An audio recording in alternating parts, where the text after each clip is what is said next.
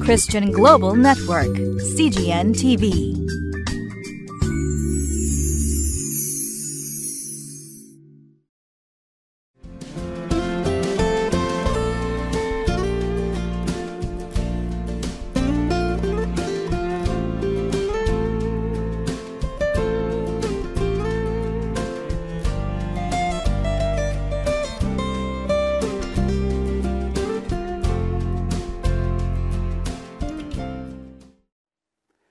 皆さんこんにちは。クライストコミュニティ牧師の大橋健一です。今日はアブラハムの契約を思い出すような一言から始まる箇所です。確かにイスラエルの人口は増え勢力を広げていきました。そんな大国イスラエルをソロモンは一手に率いて国づくりをしていきました。それは一時の出来事ではなく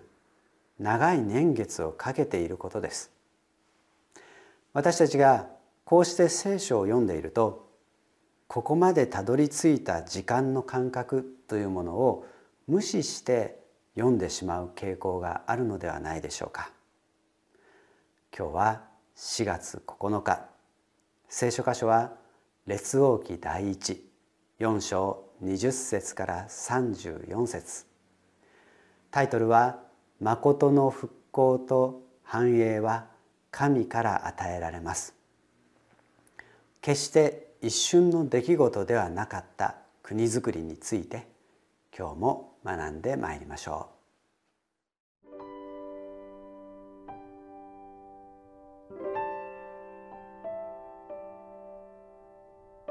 列王記第一4章20節から34節ユダとイスラエルの人口は海辺の砂のように多くなり、彼らは飲み食いして楽しんでいた。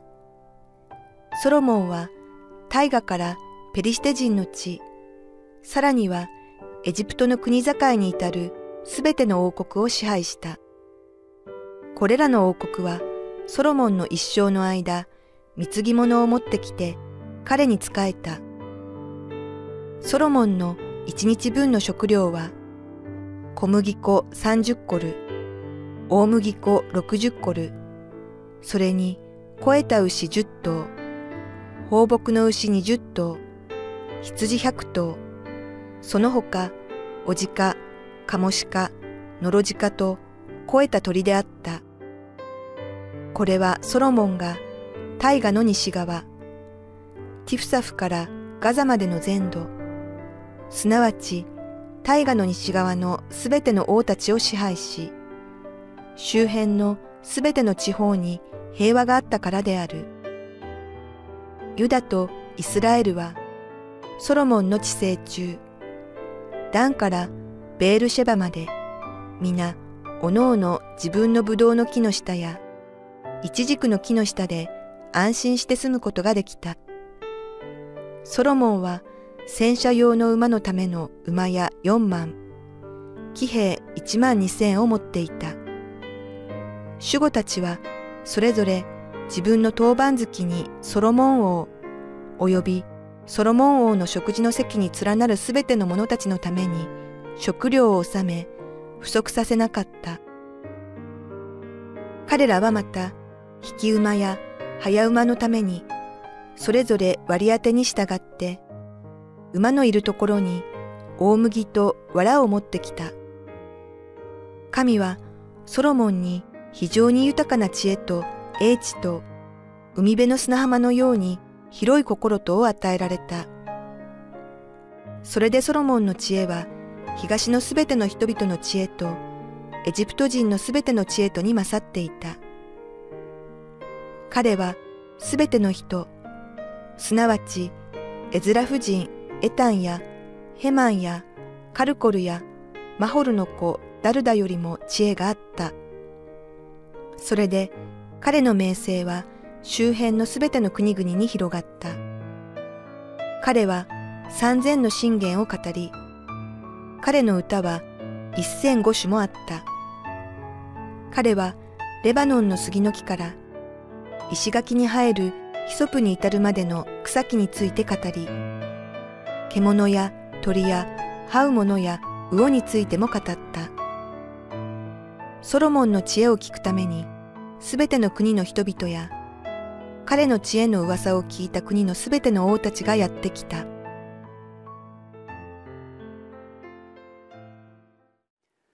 一昨日妬みについてお話ししましたが私たち牧師も妬みを持つことだってきっとあります。あの教会はいいな。あそこの牧師が羨ましいな。というようなことを頭の片隅にでも思ったことのある牧師は多いと思います。同じように社会のリーダーとしてさまざまな分野で活躍しておられる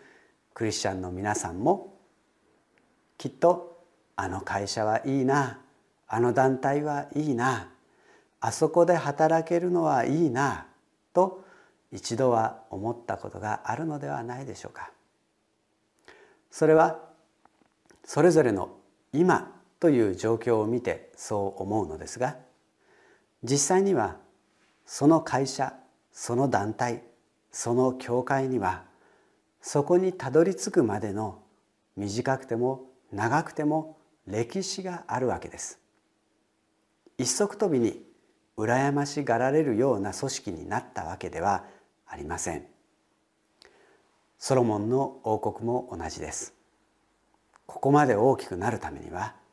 そして大きくなった国を豊かな国としてそれを維持していくためには一体どれほどの時間とエネルギーとが注ぎ込まれてきたことでしょうかそれはダビデの時代から長い年月をかけて築き上げられていったことではないでしょうか。ソロモン王に引き継いで突然なったわけではないのです。王ソロモンにどれほどの能力が要求されたでしょうか。政治力経済力軍事力判断力知力組織力体力。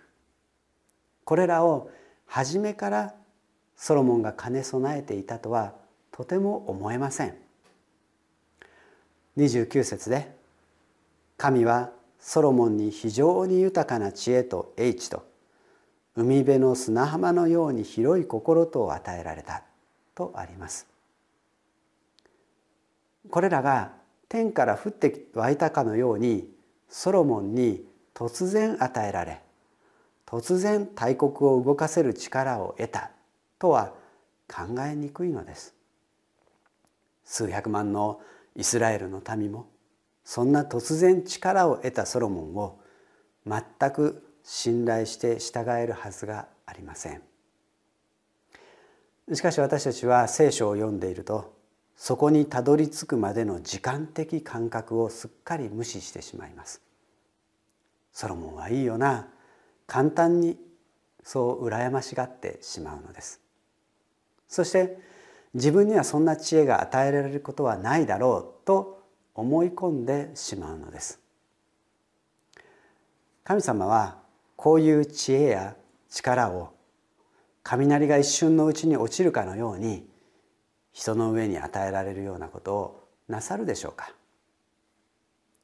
もちろんあのペンテコステの出来事はあくまでも特殊な神の御業です。普段から神様はあのようなことをいつもするようなお方ではありません。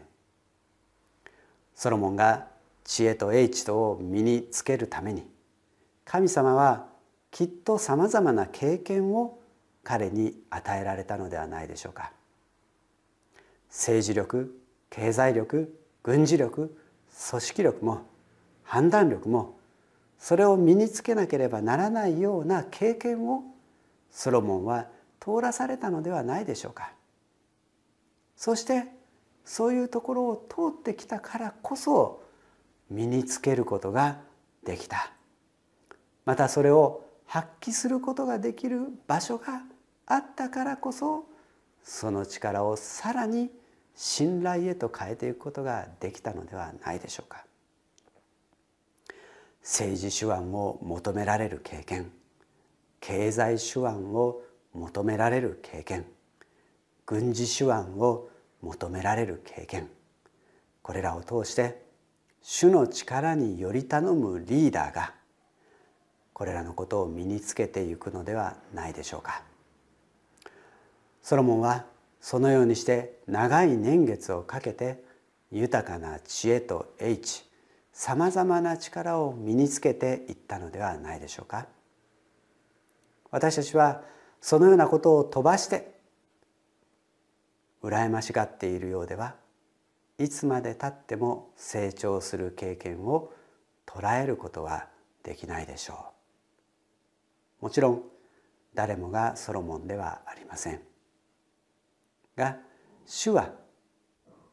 あなたに必要な経験をいつも考えておられますその時あなたはその経験を通して主は私に何を得させようとしているのかと思い巡らしそれに取り組む時主が与えようとしているものを身につけることができるのではないかと思うのです。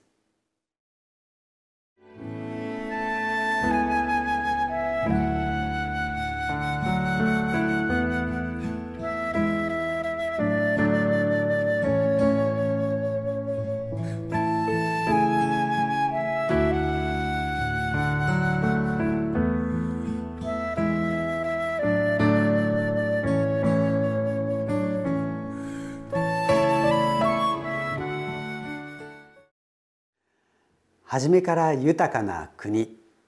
平和な国なんていう国はどこにもありません。その国には必ず何らかの戦いの歴史があるものです。豊かになる前には貧しい時期があったはずです。あの国はいいななどと甘い話はないものなのです。そんな中で偉大なリーダーの素質に広い心があるのだとソロモンから気づかされます。29節で神は海辺の砂浜のように広い心を与えられました。その国土の広さを見れば狭い視野で物事を捉えていたら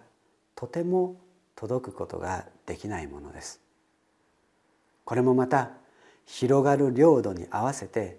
心も広がっていったのではないか。いやもしかしたら反対に心が広がったから領土も広がったのかもしれません。あなたの心の広さはいかがでしょうか？お祈りしましょう。偉大な王を立てられた主よ。主に選ばれた者は初めから偉大であったわけではありませんでした。いつもあなたは取るに足りないしもべを選び主の器として偉大な見業に用いられるのです。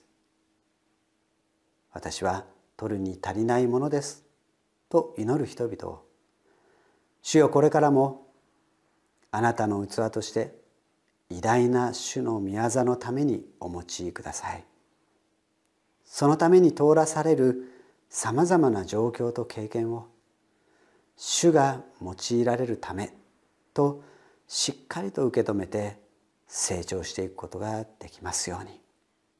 主イエス・キリスト様の皆によってお祈りいたします。アメン